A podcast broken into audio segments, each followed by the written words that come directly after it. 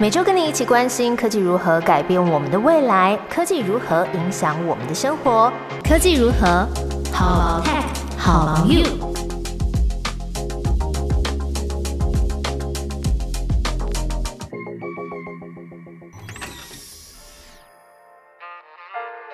Hello，大家好，我是 Momo，在科技如何每集分享两到三则科技新知，跟你一起探讨生活中的科技大小事。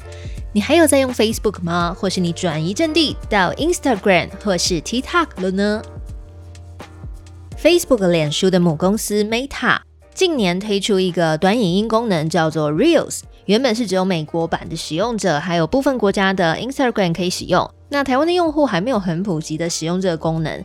大家多半都是 po 现实动态啊，那 reels 跟这个现动它们的差别呢，就是哦，reels 可以透过音乐、还有特效、速度快慢等等的元素来进行短片的创作，但是 reels 也是跟现实动态一样，你把这个影片发出去之后，都不会影响账号主贴文的版面，那 reels 会独立一区的留下来，用户也可以同步的在 Facebook 还有 Instagram 来发表 reels。在二月底的时候，Meta 就宣布要把这个 Reels 的功能开放给全球用户，而且也公开 Reels 的广告迁入啊，还有提供粉丝抖内赞助创作者的计划。根据脸书的说法是说，呃，他们观察到从 Facebook 还有 Instagram 的用户呢，大家看影片的时间越来越长了。那不只是这两个平台啦，其实像是呃 YouTube 或是其他以影片为主的平台，大家的数字也都是逐年成长啊，累积越来越多。那在社群上观看影音，不论是娱乐或者是在上面呃功能性的来搜寻内容，都已经是成为我们生活的一部分了。YouTube 也是在大概半年之前吧，就开通了这个 Shorts 的短影片功能。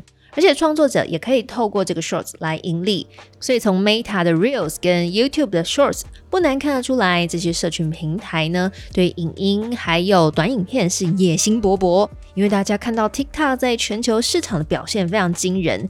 根据一家 App 行销管理公司统计报告，TikTok 在今年一月是以六千七百万的下载量稳坐全球非游戏类 App 冠军。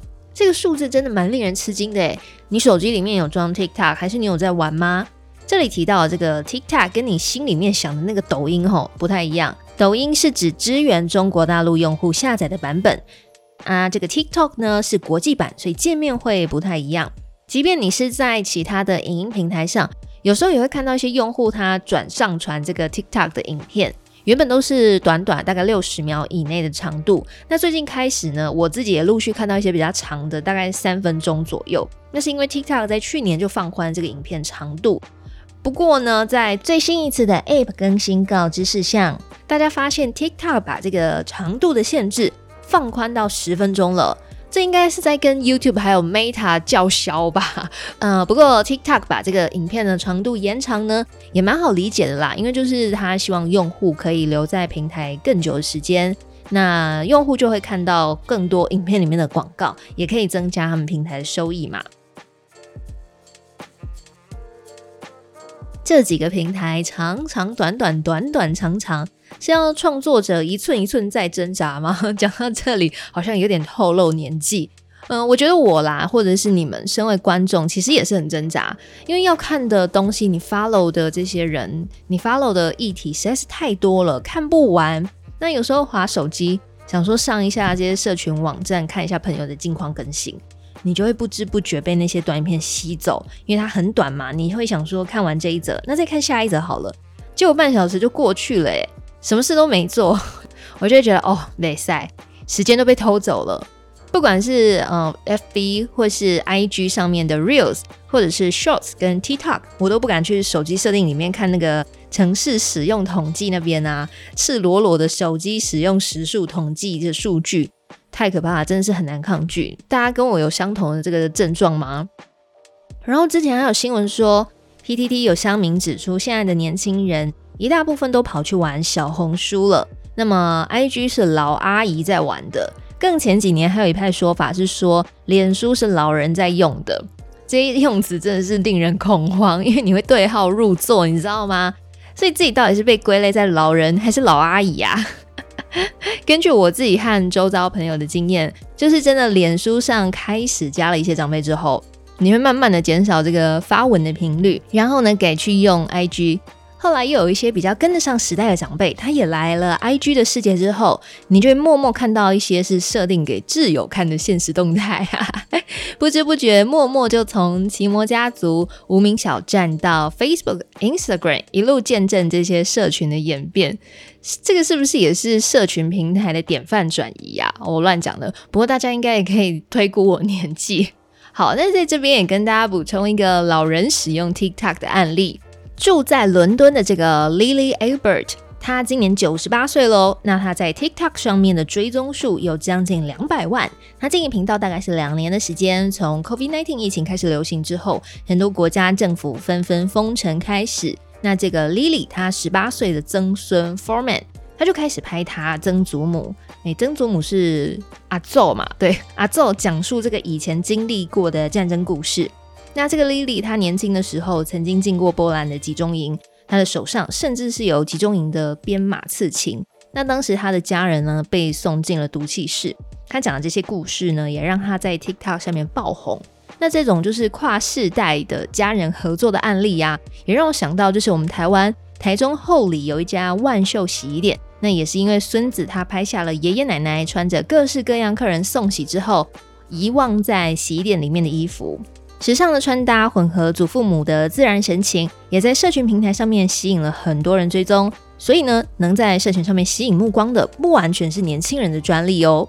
好，那接下来要跟大家继续分享的这个科技新鲜事，又是元宇宙。不过这边的元宇宙不是马克他们家的 Metaverse，而是 HTC 的 Vivers，HTC 最近一口气推出了他们各种元宇宙的生态圈，结合了软硬体。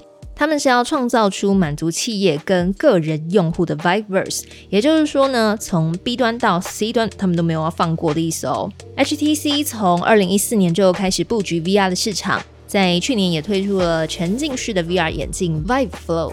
那么这次他们整合推出了一系列的功能平台，就是要让用户透过这个平板啊、电脑啊、手机啊，或是 VR 眼镜，可以不受时空限制，来跟世界各地的人互动。像是使用者呢，他就可以利用 Vive Connect 进入这个 Viverse 的世界里面，来创建个人的社群跟连接，并且以去中心化、独一无二的虚拟分身，漫步在拟真的布拉格市区，来造访木下美术馆，或是参加一场像是如临现场的 Big Day 虚拟演唱会，透过多角度来观赏，而且跟明星直接互动。那这对现在没有办法说走就走出国，大家真的有这个需要耶。因为我自己跟一些朋友聊天的经验呢，就讨论出以前都可以呃安排假期出国嘛，所以大家就是会固定的规划自己工作跟休假的时间，来让自己有一个舒压的假期。不过自从疫情蔓延之后啊，那各个国家都纷纷进行这个边境管制，大家也仿佛变成机器人一样，就是不断的工作，没有适时的放空。就算不出国呢，呃，歌手跟艺人的演唱会也都受到影响。蛮多就是抢到小巨蛋档期的歌手，就是只能遵照这个指挥中心的政策取消演出。不知道哪位台湾的大牌歌手会率先利用这个科技，在元宇宙里面开唱哦。好，那除了玩乐休闲之外，根据这个 HTC 提议的点子，如果你有商务需求的话，也可以透过这个 Vive Sync 来参加在虚拟热带岛屿的公司董事会。同时呢，也能参加在 Engage 上面举办的大型商务虚拟会展，参观来自世界各地的展示商品，还有跟厂商进行交流。HTC 也表示，他们会在今年的第二季来推出新款的智慧型手机，这个手机呢就会跟 Viverse 平台整合，预计在四月就会进一步的公布相关讯息。那说到这个新款的科技产品发表。当然就不能漏掉苹果啦！苹果官网上面呢已经更新了他们春季发表会的资讯，会在台湾时间三月九号的凌晨两点来举行。也希望下一集的科技如何就可以跟大家来聊聊苹果的新品。不要忘了在 Apple Podcast 还有 Spotify 按下订阅跟追踪。科技如何每集也会分享两三则科技新知，跟你一起了解科技如何改变我们的未来，科技如何影响我们的生活。How about tech？tech？How about you? Bye bye.